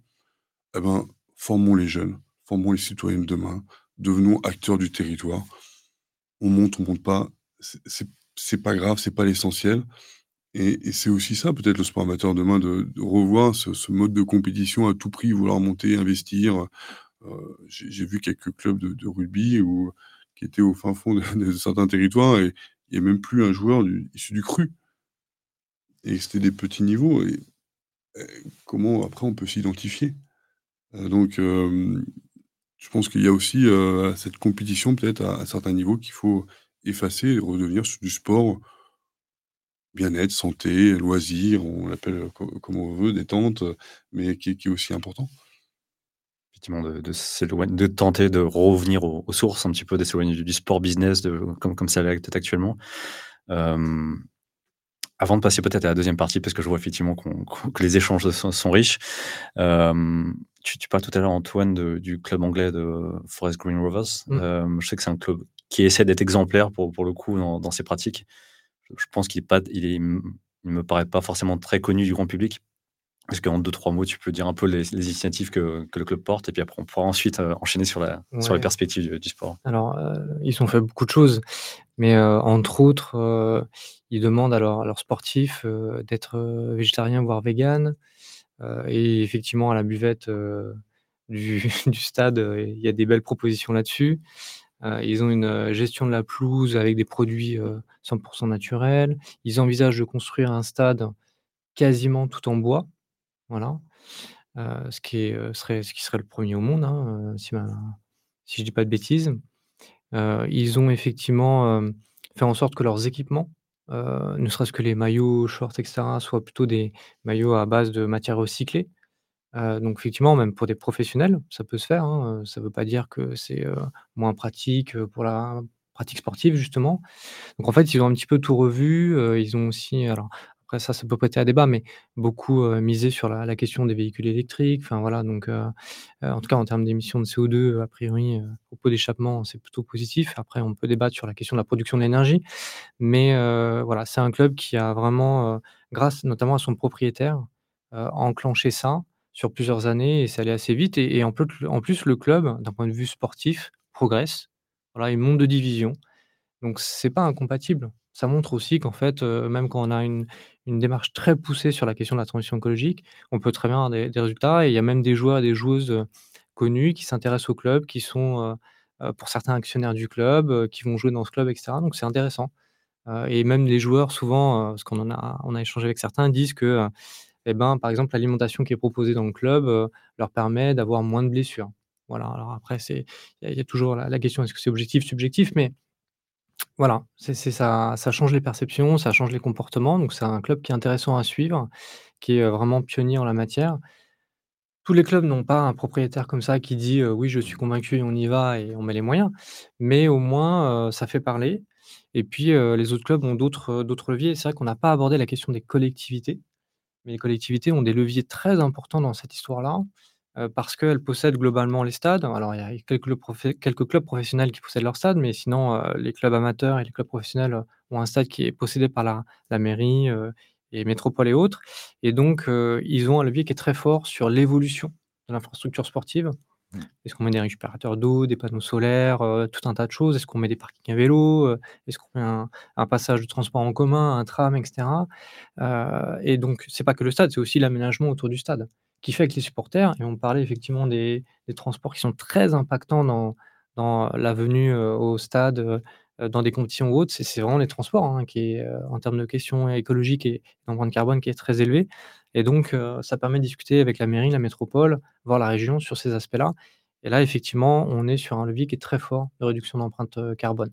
Donc n'oublions pas les le les collectivités, parce que dans tout ce qu'on dit ici, on a parlé des joueurs, heu, des réglementations, heu, des envies du terrain et cetera, mais les collectivités ont un énorme levier et heu, elles commencent à bouger de façon intéressante, notamment parce que, bah, elles ont des politiques territoriales, sportives, environnementales et autres qui, nécessitent que les citoyens s'engagent. Et dans les citoyens, il y a toutes les structures et notamment les clubs de sport. Et elles sont prêtes à rénover de façon écologique leurs infrastructures, à aménager autour de ça des choses pour que ça soit plus simple, pour que les gens aillent, voir des matchs ou aillent aux entraînements et des choses comme ça et on voit aussi de plus en plus des éco-conditionnalités. Donc heu, bah, tout le monde sait que les les villes, hein, chaque année, heu, donnent de l'argent à leurs clubs de sport, heu, quelques milliers d'euros à quelques centaines de milliers d'euros et donc dedans, c'est de dire: «Bah, écoutez, on vous donne cet argent, hein, vous êtes un acteur important du territoire, mais il y a des conditions». Il y a des conditions, notamment des conditions, liées à la transition écologique. Donc on vous, propose que vous fassiez ça, ça et ça, vous avez tant d'acteurs pour vous aider sur le territoire, nous, la ville aussi, on peut vous aider, enfin voilà, c'est gagnant-gagnant et donc c'est intéressant parce que mmh, c'est une obligation, mais en même temps, c'est une forte incitation parce qu'en général, en face, les villes, elles disent: «Bah, oui, on sait qu'il y a cette obligation-là, pour la subvention, mais on va vous aider, on va proposer ça, ça et ça, vous avez tels acteurs, on vous met en lien» et cetera. C'est pas comme si on mettait, quelqu'un devant une porte et on disait: «Là là là, il y a pas de clé». Au contraire, on dit, «Il y a une porte, il y a une nouvelle porte à ouvrir, mais on vous donne la clé, en tout cas une partie de la clé. Après, c'est à vous aussi de vous engager, club et et vos licenciés». Je ça me fait penser les les collectivités, on n'en a pas trop parlé dans dans cette table ronde. Les collectivités ont un v un vrai mot à jouer aussi sur le côté, éducation. Ils peuvent proposer des activités dans les écoles. Ils ont la main sur le périscolaire, dans les centres de loisirs et tout ça, donc ils peuvent, voilà, le le volet éducation et qu'est-ce qu'on qu'est-ce qu'on fait faire aux enfants? Quelle activité on leur propose? Les collectivités ont un vrai rôle à jouer là-dessus, heu, c'est certain. Un autre ça m'a fait rebondir aussi sur, heu, ça me fait penser aussi sur, heu, un autre sujet qu'on n'a peut-être pas abordé encore non plus sur, les transports. Comment est-ce qu'on va au stade et cetera, engager sur des mobilités actives. Faut pas non plus oublier, c'est un des champs, qui est de la charte des 15 engagements là, l'inclusion et notamment, ne pas oublier, tout ce qui est, handicap. Parce que parfois, heu, s'engager dans une démarche, heu, plus environnementale et cetera, c'est oublier le handicap parce qu'on va faire des choses qui sont, heu, qui ne seront qui ne permettront pas l'accessibilité aux personnes handicapées. Donc c'est vraiment à penser quoi, il faut pas que, la transition écologique soit pour les pour les valides exclusivement, quoi et je pense que c'est important de voilà, d'y penser. C'est peut-être un sujet qui est qui est pas suffisamment, pris en en compte pour l'instant, quoi et qui est pourtant essentiel. C'est le volet social et il faut qu'on embarque tout le monde dans cette transition écologique et parfois ne pas penser à à ne pas vouloir bien faire d'un côté et complètement oublier une partie de la population, quoi. Tout à fait. Si la transition écologique n'est que écologique et elle n'est pas sociale, elle elle n'aura pas lieu tout simplement. Mmh. Et il faut qu'elle soit inclusive, heu, à tout point à tout point de vue. Hem, vous avez déjà abordé du coup tous les 2 la l'aspect, heu, collectif, colla de collaboration entre tous les différents acteurs du du du sport tout simplement. Donc ce qui me fait heu, enchaîner sur la 2e partie, c'est on on va aborder maintenant tout ce qui est perspective du sport. Comment le sport peut espérer, heu, vivre ou survivre en 2030, en 2050 si, heu, si est-ce qu'il doit garder le même modèle? Alors là, du coup, on va vous poser le même modèle ou est-ce qu'il doit, est-ce qu'il doit se transformer de de A à Z? Je vais vous resolliciter à distance à travers une, une question WooClap avec toujours avec le même code, le même QR code. Heu, si en quelques mots, vous pouvez nous décrire selon vous les, heu, les pistes d'action qui sont pour vous prioritaires pour que le sport effectue sa transition justement? Donc on encore une fois, on va vous laisser quelques secondes et puis je vais ensuite laisser, heu, nos intervenants, réagir sur, sur ces mots. Je les vois à l'écran, je vais vous les partager ensuite. N'hésitez pas aussi, à poser vos questions dans le chat, on on y arrive bientôt à la séance de questions-réponses et ensuite, nos intervenants y répondront ensuite. Normalement, Maxence a dû activer la question à distance. Je vois, voilà, des réponses qui commencent à arriver. Réduction des transports, moins de compétition. Transport des spectateurs, on revient sur les transports effectivement, si on parle en termes d'empreinte carbone évidemment, c'est essentiel. Hem, moins de compétition, les transports, encore les transports, c'est Alors ça bouge pas mal, j'essaie de voir, ça bouge rapidement, de plus en plus vite. Ça influence des sportifs, on en a parlé avec l'exemplarité effectivement, relocaliser, la réduire la jauge des compétitions, je suppose. le calendrier des compétitions, bon, effectivement, toutes les fins du professionnalisme, c'est un petit peu, vague. En tout cas, repenser les repenser les jeux, je vois, la sensibilisation, un lien, un lieu unique, pardon, pour voilà, en tout cas les, mêmes thématiques reviennent, que ce soit sur, le, sur les transports, sur le format, sur mutualiser, régionaliser les, événements, euh, condenser ces choses-là, peut-être avoir des, Jeux Olympiques en même temps que d'autres euh, compétitions. Voilà, donc euh, on va. L'idée, c'est pas forcément de tout arrêter. L'idée c'est que, on l'a dit tout à l'heure, le sport véhicule énormément de valeurs autres que la performance sportive et fédère énormément autour de lui. Donc l'idée, c'est qu'il reste là, il fasse partie de, qu'il continue de faire partie de notre quotidien. Donc, il y a un besoin de sobriété, il y a aussi un besoin donc, de transformation. Donc voilà, les, réponses suivent vraiment. Je, vous laisserai. Donc globalement, comme je, le disais, c'est sur le format, le transport que ça porte majoritairement, en tout cas les, réponses de nos, du public. Euh, je vous laisse du coup, est-ce que vous avez des réactions comme ça à chaud, euh, tous les trois Il y a évidemment ces grandes compétitions internationales qui posent question aujourd'hui. Euh, comment elles évolueront demain? euh, il y a quelques quelques idées, euh, un lieu unique peut-être demain, euh, il y aura il y aura un lieu unique pour toutes ces compétitions. Alors ça pose une problématique de quel pays, quel continent peut se donnerait le droit, de recevoir toutes ces grandes compétitions sur un lieu unique mais ça permettrait d'arrêter de, construire des stades qui euh, sont détruits euh, quelques années après ou qui sont euh, des, des, verrues malheureusement sur la, planète aujourd'hui. la régionalisation des, supporters, je laisserai chacun débat dessus. on, est, pour ou contre. Je pense que ça pose aussi des problèmes derrière sociaux, qui a droit à accès, pourquoi, comment peut-être réduire le nombre de compétitions, arrêter de les multiplier. On, parle de faire une Coupe du Monde de foot tous les deux ans. Je vois pas l'intérêt. Euh, je pense que la magie du sport et de ces grandes compétitions, c'est justement qu'elles sont.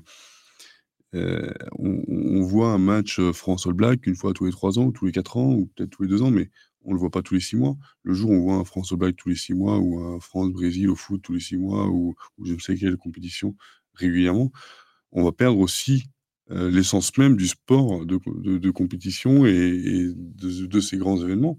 Donc, euh, peut-être qu'au lieu de faire les JO tous les 4 ans, une Coupe du Monde de foot de 4 ans ou de rugby tous les 4 ans, ben, laisse passer tous les 5 ans. C'est-à-dire que tous les 20 ans, déjà, on en gagne une. C'est pas anodin. Sachant qu'aujourd'hui, on voit qu'il y a de plus en plus de mal, qu'il y a de moins en moins de villes qui, quand même, sont candidates à recevoir ces grands événements. Peut-être espacer ces grandes compétitions? Euh, je suis un amoureux du sport, je veux pas qu'elle disparaisse, mais je veux qu'elle se transforme. Euh, il y a plein d'idées aussi, hein, mais je vais laisser chacun débattre là-dessus. C'est intéressant, ça, pose la question bah, des financeurs, tout simplement. Ça va, pour eux, l'intérêt, c'est évidemment d'être présent le plus, le, plus souvent possible, d'avoir leur nom affiché dans, le stade, à la télévision, tout euh, le plus souvent possible. Donc, si on espace encore plus, ça, va à l'encontre du, modèle économique même de ces, de ces compétitions. C'est intéressant, ça, remet en cause complètement notre conception du sport. Moi, je rejoins assez ce que dit, Julien sur le fait de, réduire peut-être le nombre de compétitions. C'est un axe euh, intéressant. Euh, mais c'est pas, je pense que ça concerne pas que les grands événements et on en est tous convaincus à mon avis ici. Hein.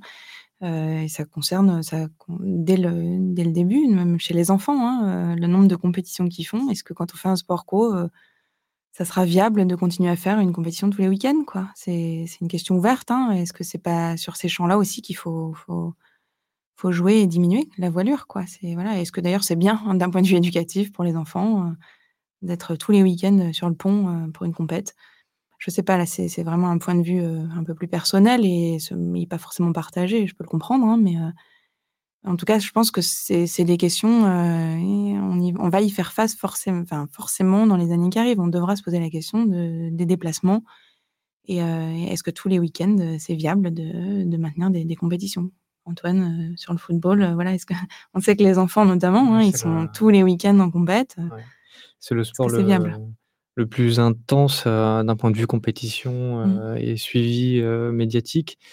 Il y a un chiffre qui est très parlant, hein, rien que pour la France, sur un week-end, Quand les les clubs amateurs vont en compétition, c'est 3 millions de kilomètres parcourus et c'est que la France, c'est qu'un week-end, heu, c'est que pour les clubs amateurs. Donc je vous laisse imaginer ce que ça veut dire sur une année et sur l'ensemble de la planète. Donc effectivement, heu, il y a un vrai questionnement, heu heu, sur le fonctionnement général, et on parlait tout à l'heure des instances, des institutions, voilà, il y a il y a des signaux forts à envoyer. Oui, ça questionne. De toute façon, les les enjeux de société à l'heure actuelle, notamment quand on parle du changement climatique et des pollutions environnementales, questionnent tous les acteurs, tous les métiers, tous les secteurs et donc le sport ne peut pas y échapper et heu et ce que je dis souvent, alors après il faut pas dramatiser, mais c'est la réalité. Heu, les Anglais les le disent très bien, ils disent: «No planet, no football». Heu, c'est-à-dire qu'à un moment donné, les gens ont besoin d'abord d'avoir un toit, de manger, de vivre correctement et après il y a les loisirs et dans les loisirs, il y a notamment le sport et cetera. Donc il faut que les gens se préoccupent de la planète, heu, c'est vraiment une très, très grande priorité avant de dire, heu: «Oui, je veux aller voir mon match». On a tous envie d'aller voir un match et peut-être même de jouer aussi, pour ceux qui sont joueurs et joueuses, mais la réalité elle est là. Il y a un ordre logique des choses, donc il faut une planète vivable, une société stable et puis après effectivement on a on a des loisirs, notamment, du sport. Donc oui, oui, c'est voilà, Mmh. ça questionne énormément de fond en comble et donc c'est pour ça qu'on attend aussi de certains acteurs vraiment des signaux très forts. Les citoyens et les citoyennes, je pense qu'ils sont prêts à à bouger et puis on on a des solutions un peu à gauche, à droite, on les a évoquées ensemble, il y a déjà des choses qui se passent sur le terrain. Après il faut un peu plus les diffuser, voilà, être un peu plus dans la mesure aussi. On en parlait, hein, mais c'est vrai que, faire des actions mais sans avoir une mesure précise, régulière, c'est compliqué de savoir si vraiment on progresse. On fait des choses, on pense qu'elles sont bien et cetera, mais heu, il faut quand même se dire: «Oui, heu, bah, mon club ou cette compétition-là et cetera, heu, je mesure régulièrement, l'empreinte carbone, éventuellement d'autres pollutions environnementales liées à ça, les aspects, de justice sociale, qui sont connexes, à ces enjeux aussi environnementaux». Voilà donc et ça, c'est encore, pas assez fréquent. Voilà, il y a pas mal d'acteurs, heu, qui s'y mettent, hein, mais c'est pas encore assez fréquent, heu, la charte aide, les labels aident, heu, voilà, à dire aux gens, «Faites des actions mais aussi mesurées». Donc on sent qu'il y a une bonne tendance. Après il faudrait que ce soit un peu plus diffusé largement encore, et que vraiment tous les acteurs prennent conscience que leur sport, qui est leur passion, hein, souvent pour les gens, ils y passent beaucoup de temps. Heu, d'ailleurs, je vous cache pas que si on faisait un bilan carbone, heu, par exemple, d'une personne qui fait du football, heu, 2-3 fois par semaine, je pense qu'on serait étonné du résultat. Sur les fameux 10 tonnes de CO2 d'un Français moyen ou d'une Française moyenne, je pense qu'on serait étonné du résultat et donc il y a vraiment urgence à agir, mais il faut progresser, dans les signaux forts, dans les outils et surtout après, plutôt motiver les gens. Voilà, on sait qu'il y a une contrainte générale certes, mais il faut motiver les gens et plus ils sont motivés, plus ils se donnent vraiment sur le sujet et nous, c'est ça qu'on cherche sur le terrain, c'est vraiment, comme je disais, passer d'un état de supporter, supportrice à éco-supporter, éco-supportrice, donc que ça soit naturel. Donc on est vraiment, pas sur, on va vous taper sur les doigts, mais voilà, on vous donne tout ce qu'il faut pour agir. Je pense que peut-être le le signal le plus fort qu'on pourrait envoyer, c'est qu'aujourd'hui d'inscrire comme valeur universelle du sport la préservation de l'environnement. Le jour où on arrive à inscrire ça comme valeur universelle du sport, ça va découler sur beaucoup d'acteurs et ça va ruisseler, heu, parce que oui, les actions, elles sont mises en place. Il y a beaucoup de choses qui sont faites. Il y a énormément d'actions de terrain qui remontent.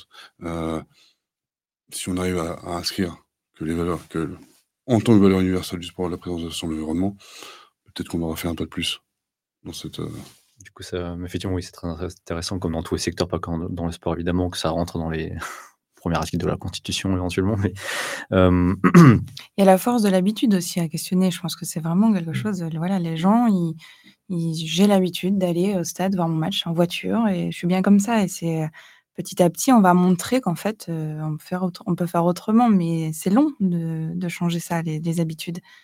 Les gens parfois se demandent même pas: «Tiens, je pourrais faire autrement». C'est: «Moi, je suis comme ça, je le fais et c'est bien». Mais là, voilà, ça va les inciter de plus en plus, voire même ils vont y être obligés petit à petit. Donc il y a ça qui est qui est aussi à, bouleverser quoi, la force de l'habitude des gens. Ils le font sans même se dire: «Tiens, si je le faisais autrement, peut-être je serais mieux» et puis il y a le toujours plus quoi, sans jeter un pavé dans la mare et en faisant de la philosophie la petite semaine, mais on est dans une société du toujours plus et les gens sont habitués à toujours plus de compétition, toujours plus de voilà, il faut peut-être, petit à petit qu'ils comprennent qu'ils seront pas plus malheureux si, si ça devient moins.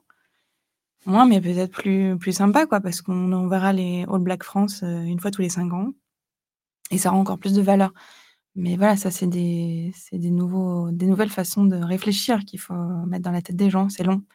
Et voilà, heu, on est face à une société du toujours plus et le sport y est confronté aussi. C'est donc ils veulent toujours plus de compètes, toujours plus de de grandiose et ça, ça sera pas viable. Donc il faut les habituer à du grandiose, mais peut-être tous les 5 ans, quoi.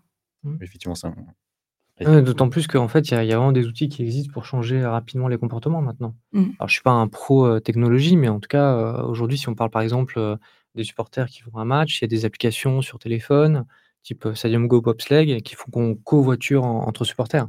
Alors bien sûr, avant, c'est se pose la question si on y va à pied, en vélo ou en transport en commun. Mais si vous devez y aller en voiture, allez-y plutôt à 5 dans la voiture que tout seul.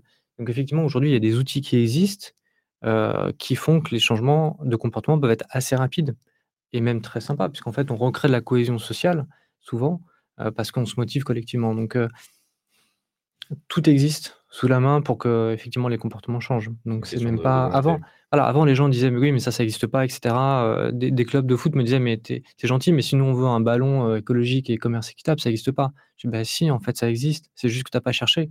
Donc regarde, il y a ça, ça et ça, il y a y a y a il y a une start-up nantaise qui s'appelle Rebond, qui a créé le 1er ballon, équitable, commerce équitable et écologique. Ça existe. Après évidemment, il peut y avoir des questions de coûts, des choses comme ça, bon, ça se travaille. Mais en fait, tout existe, tout est là. Donc heu, effectivement, les comportements, heu, aujourd'hui, on peut les changer assez vite, heu et donc il faut qu'on diffuse d'autant plus, un peu ce savoir, de ce qui existe, pour changer les comportements. Je suis d'accord, tu disais: «C'est une question de volonté». Je suis d'accord, pas que non plus. Il y a aussi une question de contexte social, de contexte, aujourd'hui, le prix de l'essence va faire changer les comportements Mmh. des gens. Enfin, je pense que ça aura un impact, à terme, c'est sûr. Donc il y a aussi ça quand même qui joue. Alors on va se dire: «Les gens le font pas pour les bonnes raisons», peu importe. L'essentiel aujourd'hui, c'est qu'ils le fassent, quoi. Qu'ils changent des comportements ou moi je travaille sur un sujet, c'est le savoir rouler à vélo, par exemple. On l'a vu on a vu vraiment son évolution avant covid, après covid. Il y a eu une transition de notre vision du vélo, en fait. Avant, s d'ailleurs ce projet-là, c'était il avait une ambition sécuritaire. Il y avait trop d'accidents à vélo et donc il fallait qu'on éduque mieux les enfants pour qu'il y ait moins d'accidents. Ah, il y a eu le covid, on a compris que le vélo était un enjeu, ça a vraiment changé la vision de la société sur le vélo, hein et aujourd'hui, nous même nous, le au ministère, le savoir rouler à vélo, on le le traite plus de la même façon. A il a changé, maintenant il est dans le bureau du sport durable et on lui met une vraie connotation environnementale parce qu'on juge que le plus important aujourd'hui à travers ça, c'est vraiment l'impact, heu, environnemental que ça aura à tous les enfants qui prendront leur vélo, heu, pour aller à leurs activités plutôt que leur voiture ou leurs parents, heu, qui les accompagneront plus en voiture, mais feront que leurs enfants iront à vélo. Ce sera bon pour leur santé parce qu'ils seront plus actifs et on sait aujourd'hui tous les méfaits de la sédentarité et puis, heu, ça sera bien pour l'environnement aussi et au niveau sécurité aussi. Donc on a vraiment vu cette transition aussi à travers d'un projet, heu, nous qu'on menait, heu, qui a fait sa transition écologique aussi, hein, finalement, quelque part. Nous, on le traitait vraiment sur le volet sécurité et aujourd'hui, il est traité beaucoup plus sur, heu, un enjeu environnemental. Donc c'est intéressant et là, c'est vraiment on a vu l'effet covid et l'effet, bah, tiens, le vélo, c'est une solution pour se déplacer.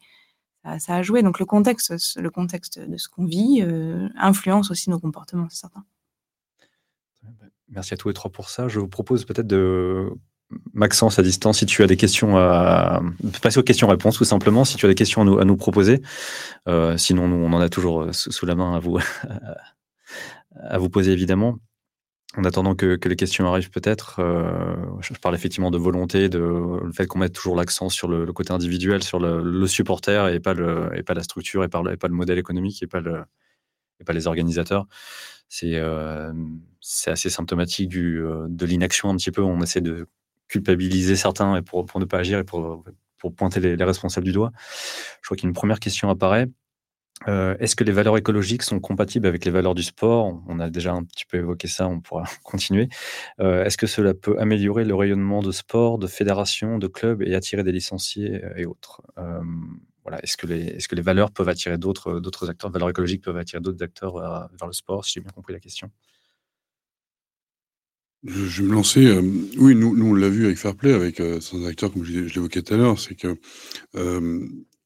ça permet de trouver de nouveaux bénévoles, par exemple, amateurs, heu, de nouveaux partenaires. On a on a des clubs qui ont signé des partenariats parce que justement, ils s'engageaient et ils structuraient leur engagement.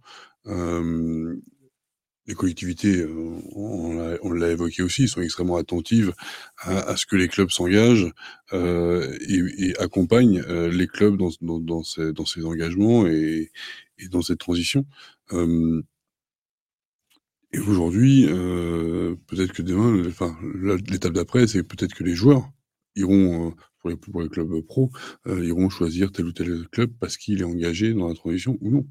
Euh, donc euh, oui, je pense qu'aujourd'hui, le fait d'être, euh, de s'afficher comme un sport durable devient désirable.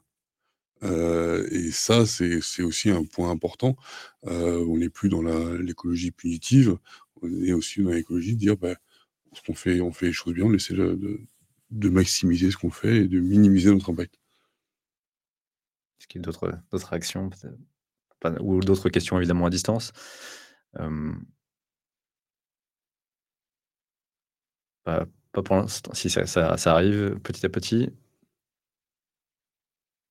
En tout cas, effectivement, oui, ça permet de en attendant que les questions suivantes arrivent, ça permet de, comme tu disais Julien, donc de sortir de ce, mmh, de sortir de des mêmes sphères, en tout cas, que le sport se démocratise de plus en plus en apportant en y joignant d'autres valeurs. On a remarqué effectivement qu'au niveau des clubs qui s'engageaient, euh, professionnels ou amateurs, euh, effectivement leur écosystème euh, les accompagne plus sur ces sujets-là.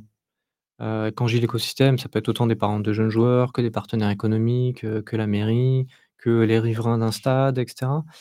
et pour qu'un club et sa communauté évoluent, ou les sportifs en général et le sport en général, oui, entre guillemets, «il faut que chacun active un peu ses leviers» et que, on voit l'effet collectif.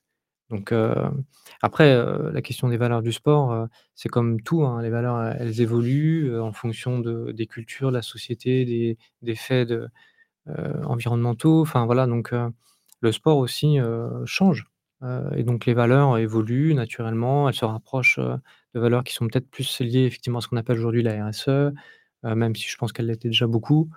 Donc voilà, c'est une évolution naturelle des choses, mais c'est vrai que pour accélérer, il faut que tout l'écosystème euh, d'un club notamment, euh, euh, s'embarque et accompagne. Et quand j'ai l'écosystème, c'est aussi, les ministères et autres, hein, c'est les strates supérieures. donc c'est en soi une bonne chose, en tout cas une bonne nouvelle qu'aujourd'hui on voit des acteurs comme ça faire évoluer, certaines valeurs et qu'ils soient parfois un peu plus sur l'extra sportif qu'avant. Parce qu'ils appellent ça l'extra sportif, donc c'est assez, symptomatique. Il y a le sportif et après il y a le reste. Donc, nous, on n'aime pas forcément cette expression-là, mais c'est celle qu'ils utilisent. Donc, on leur dit, bah, en fait, c'est un tout. Hein. Il n'y a pas que le sportif et en fait, votre sportif est très influencé par tout ce qu'il y a autour. Donc, donc, c'est pas que extra sportif, même si on parle de reporting extra-financier dans les entreprises, etc. Bon, maintenant, on parle plutôt de reporting intégré. Voilà, donc il y, a une évolution aussi du langage qu'on voit petit à petit qui fait qu'on sait que ça commence à prendre dans les communautés sportives. Et ça me fait penser ce côté, attractif effectivement, aujourd'hui, la transition écologique, ça peut même être un peu attractif. On a envie de le mettre en lumière, on a envie de le valoriser. Les gens d'ailleurs y accordent une importance. ça peut avoir parfois un côté un peu négatif et c'est là où il faut être vigilant, éduquer les gens, hein, c'est important sur leur comportement. je prends un exemple, par exemple, il y avait eu un, trophée, du chemin de grande randonnée préféré des Français. Donc c'était mis en avant et c'était super parce que ça valorise un territoire et puis ça encourage la pratique de randonnée des Français, euh, découvrir, euh, le sport de nature etc. Euh, mais ça a eu un effet contre-productif, c'est-à-dire qu'il y avait beaucoup trop de monde qui venait sur, c'était en l'occurrence à Belle-Île, beaucoup trop de gens qui venaient faire de la randonnée à Belle-Île du coup et donc Belle-Île, la collectivité notamment, a voulu, reculer là-dessus et faire en sorte qu'on communique pas trop sur ce trophée parce qu'ils commençaient à avoir sur leur sur leur, euh, sur leur île, euh, l'effet néfaste des bâtons de marche, justement. Donc heu, voilà, mettre en lumière, c'est très bien, mais heu, voilà, faut pas non plus concentrer la population sur un seul site et l'abîmer. En fait, donc il y a y a un outil là justement, qui est, qui est en train d'être construit, qui est réfléchi, qui s'appelle Outdoor Vision, dont l'ambition est justement d'essayer de montrer que, il y a d'autres sites qui existent, de décaler un peu les, sites de pratique et que les gens ne soient pas uniquement sur certains sites euh, qui sont très jolis et très attractifs, mais faire aller les gens un peu, à d'autres endroits aussi. Donc après, là, il y a l'enjeu de l'éducation. Il ne faut pas qu'ils aillent, euh, s'ils faisaient n'importe quoi sur ces sites, il ne faut pas qu'ils fassent n'importe quoi ailleurs. C'est pas la peine d'aller tout abîmer partout. mais quand même l'ambition est bien et puis ça permet de découvrir d'autres territoires et voilà, donc ça peut être intéressant aussi. Donc ça, c'est l'ambition d'Outdoor Vision et je pense que voilà, il faut pas négliger l'impact, de l'éducation, des gens, qui vont aller découvrir ces nouveaux sites. Mais parfois, voilà, mettre en lumière et rendre trop attractif un site, ça peut avoir des effets, négatifs et bon, qui sont à réguler, hein. C'est pas un problème, fondamental non plus, hein. L'impact des réseaux sociaux, typiquement, c'est peut-être pour certaines choses, pour, pour la biodiversité, entre autres, c'est peut-être, à réguler effectivement aussi, ouais. donc ça, je je vois qu'à travers ta réponse, Virginie, ça va dans les deux sens, que nos pratiques euh, impactent euh, notre environnement, mais notre environnement, le changement climatique, évidemment, impacte aussi, et c'est le sens de la deuxième question, euh, que le changement climatique impacte nos pratiques. Donc, c'est voilà, est-ce que le changement climatique et son impact météo peut avoir un impact sur la pratique du sport amateur et professionnel? Évidemment que oui. Je vous laisse peut-être rebondir là-dessus. Oui, bah, sur, sur, les chiffres du WF, à plus de degrés, c'est 24 jours de pratique en moins par an. À plus 4 degrés, c'est 66 jours de pratique en moins par an. Voilà. Suffisamment parlant. Ouais, je crois qu'il n'y a pas besoin d'aller. Ouais, même nous, enfin, déjà les étés, là, hein, dans les épisodes de canicule, euh, il y, a, y, a, pas mal d'arrêtés préfectoraux pour interdire euh, certaines pratiques, certaines compétitions euh, quand il fait trop chaud, quoi. Donc ça a déjà un impact aujourd'hui. Hein. Il y a une adaptation. Moi, j'ai fait, fait 17 ans de rugby pro, j'ai rarement eu des water breaks, pour dire jamais. Euh, aujourd'hui, les water breaks, que ce soit le match de foot, de rugby ou autre, on en voit régulièrement. Euh, ça commence à enfin, ça me pose question. C'est qu'aujourd'hui, on sait qu'à plus de 32 degrés, euh, ça commence à devenir dangereux pour la santé des sportifs, de faire du sport, amateur ou professionnel. Donc ouais, il y a déjà un impact. Aujourd'hui, il y a déjà un impact. Et la coupe du monde de rugby a commencé sous la canicule et finira certainement avec une toute autre météo. C'est criant de, mmh. de vérité. tout à fait. Euh, donc ça, ça implique vraiment de, de repenser de façon plus, plus macro, effectivement, tout ça. Et c'est aussi le sens, effectivement, la, la, question suivante sur le sponsoring, on l'a un petit peu abordé tout à l'heure. Et, euh, et, la, publicité, de, de, revoir le modèle de ces compétitions peut-être, de, choisir, de mieux choisir ses, ses financeurs, en tout cas d'en refuser certains. On a, eu, on a tous en tête l'exemple de, de, Total, je sais que vous en aviez discuté, euh, Julien, dans, dans, des débats récemment, mais on ne parle pas forcément non plus d'une autre banque assez connue qui, finance le rugby de façon générale et qui a tout autant d'impact. Donc voilà, l'idée, euh, le sens de cette question, choisir ses, financeurs pour véhiculer les bonnes valeurs. Euh, donc ça nécessite évidemment une remise en cause complète. Est-ce que le sport est prêt à se remettre en cause? Euh, Parce que c'est de sa survie qui, en dépend. C'est une question compliquée parce que ça veut dire revoir le modèle économique de ces grands événements aujourd'hui si on parle de, ces grands événements, euh, c'est revoir totalement le, modèle économique.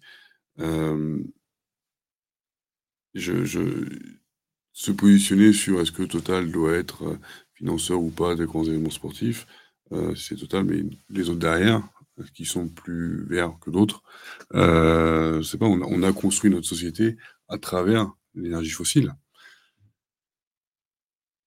Donc, euh, c'est aussi une question euh, plus, plus vaste euh, qu'il faut, qu'il faut se poser. Et comment, comment, comment le sport doit, doit, doit choisir ses, ses partenaires Comment le sport doit réinventer son modèle économique Peut-être les, questions qu'il faut se poser plutôt.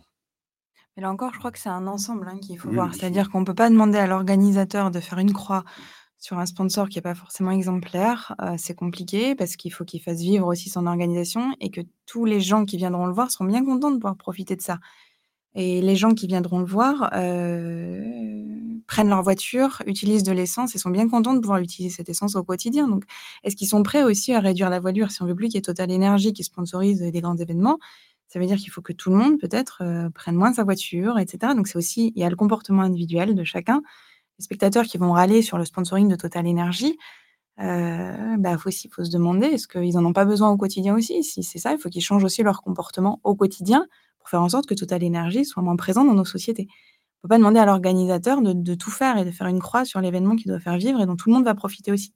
Voilà, je crois que c'est vraiment dans, tous les sens en fait. Euh, donc le sponsoring, c'est une question délicate effectivement et il faut avoir une conscience et essayer de cibler des sponsors peut-être plus vertueux Mais aujourd'hui, est-ce qu'on peut vraiment faire une croix tous autant qu'on est sur, heu, voilà, aujourd'hui, l'énergie fossile, c'est au centre de notre fonctionnement donc heu, on n'a pas fait encore le on n'a pas passé le cap encore donc dans l'attente, est-ce que tout le monde est capable de ne plus prendre sa voiture le matin, en fait? Mais par contre, utiliser les partenaires, heu, pour justement accélérer cette transition et comme l'a évoqué tout à l'heure Antoine, aujourd'hui les partenaires accompagnent les clubs aussi sur ces sujets-là. L'affichage classique est en train de disparaître.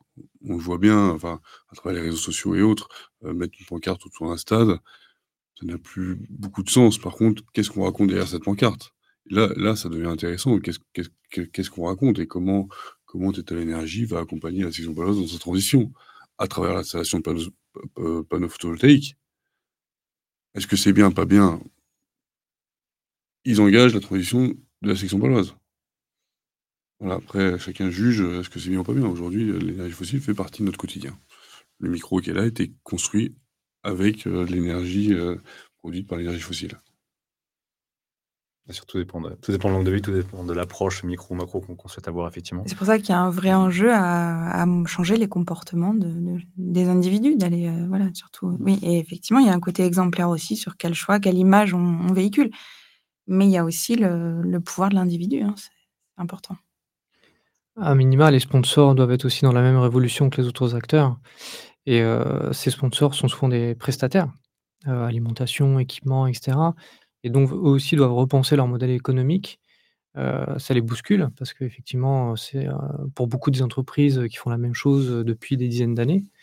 Et donc ça doit eux aussi les questionner sur leur modèle économique et ce qu'ils proposent finalement quand ils veulent être sponsors d'un événement sportif ou d'un club et et donc c'est vrai que quand on parle d'alimentation, équipement sportif ou autre, bah, c'est un peu le quotidien, des clubs, des matchs, des compétitions donc c'est ça prend une part importante dans ce que va vivre aussi, le fan qui vient dans un événement. Qu'est-ce qu'il va manger? Qu'est-ce qu'il va acheter? Comment il va comprendre les choses et cetera donc comment il va venir en transport? Voilà donc eux aussi doivent vivre une vraie révolution, heu et c'est pas que le sport en lui-même, c'est aussi, ses prestataires, ses fournisseurs qui ont vraiment un levier fort sur, heu, bah, «l'évolution», heu, entre guillemets, en tout cas l'impact, si on parle d'empreinte carbone, l'impact carbone de l'alimentation, des équipements et cetera. Enfin voilà donc heu, facile à dire, pas simple à faire, je voilà, j'en suis très conscient. Oui. Il y a il y a une charte qui est sortie des des sponsors, qui doivent devenir plus éco-responsables, il y a des signataires, voilà, il y a des choses qui évoluent mais vas-y, tu voulais mais rebondir. ces ces ces grands sponsors ces grands sponsors, mé mécènes du sport, ont aussi des obligations, heu, réglementaires de de transition, heu, de rapport extra-financier comme on l'a pu évoquer. Donc eux aussi, ils sont aussi en train de de de muter petit à petit. Alors la mue est Mmh. trop en retard ou trop lente ou un juge, voilà, mais il y a aussi aussi ces sponsors qui sont en train de s'en s'engager dans dans cette transition. Donc c'est un un tout qui est en mouvement, hein, on le voit bien. Oui, c'est une transformation collective qui est nécessaire, oui. Si on prend juste d'un point de vue économique, il y a des études très précises qui montrent que les entreprises qui sont souvent sponsors des événements, heu, ont des évolutions de bourse, heu, qui sont positives quand elles intègrent la RSE dans leurs activités. Elles sont, heu, moins sensibles aux variations des bourses, au heu, au crash boursier et autres. Donc parce qu'en fait, elles repensent leur stratégie, elles repensent leur modèle économique, heu et donc ne serait-ce que s'il fallait convaincre d'un point de vue économique, heu, ces ces spons ces sponsors-là, ces partenaires-là, c'est aussi de leur survie à eux, dont il est question, pas juste, heu, leur lien avec le sport. Donc heu, voilà, elles ont tout intérêt et c'est pour ça que la RSE est née il y a a 20-30 ans d'abord dans les entreprises, que la notion de développement durable est née plutôt du côté des instances politiques et que ça se rejoint sur beaucoup de choses. Mais voilà, d'un point de vue, très pragmatique et d'un point de vue purement économique, elles ont tout intérêt, heu, ces entreprises partenaires à faire évoluer leur modèle économique et ce qu'elles proposent, heu, même si elles sont pas liées au sport. Voilà.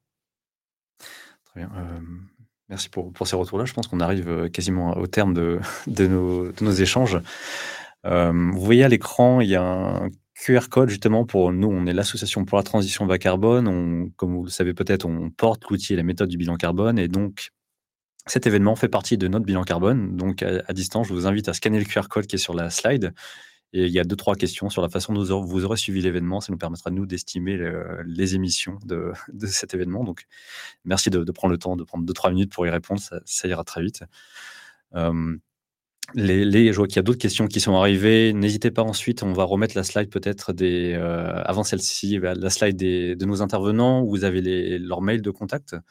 Euh, n'hésitez pas à leur poser, euh, à leur poser les questions que vous, souhaitez leur poser tout simplement. On mettra, on mettra à la fin de, quand la vidéo sera publiée, on mettra les, liens et les, tous, les projets, tous les outils de, de nos intervenants en description de, la vidéo, du replay sur, sur les plateformes. N'hésitez pas à les, les consulter non plus. Et, euh, enfin, effectivement, on, est, porteur aussi d'un autre outil. Je mets en avant un, des, un autre outil de, de l'association pour la transition bas carbone, c'est Nos Gestes Climat. On parlait d'empreinte de, carbone tout à l'heure. Donc, c'est pour calculer votre empreinte carbone individuelle en une dizaine de minutes, scannez le QR code à nouveau et n'hésitez pas donc, à, le faire et, à vous comparer aussi euh, avec vos amis, avec votre entourage. C'est une, une bonne façon de, de passer à l'action. Euh, merci à tous, merci à tous les trois, merci à vous à distance et on se retrouve euh, en, en décembre pour notre, notre prochain, prochaine table ronde. Merci à tous et à bientôt.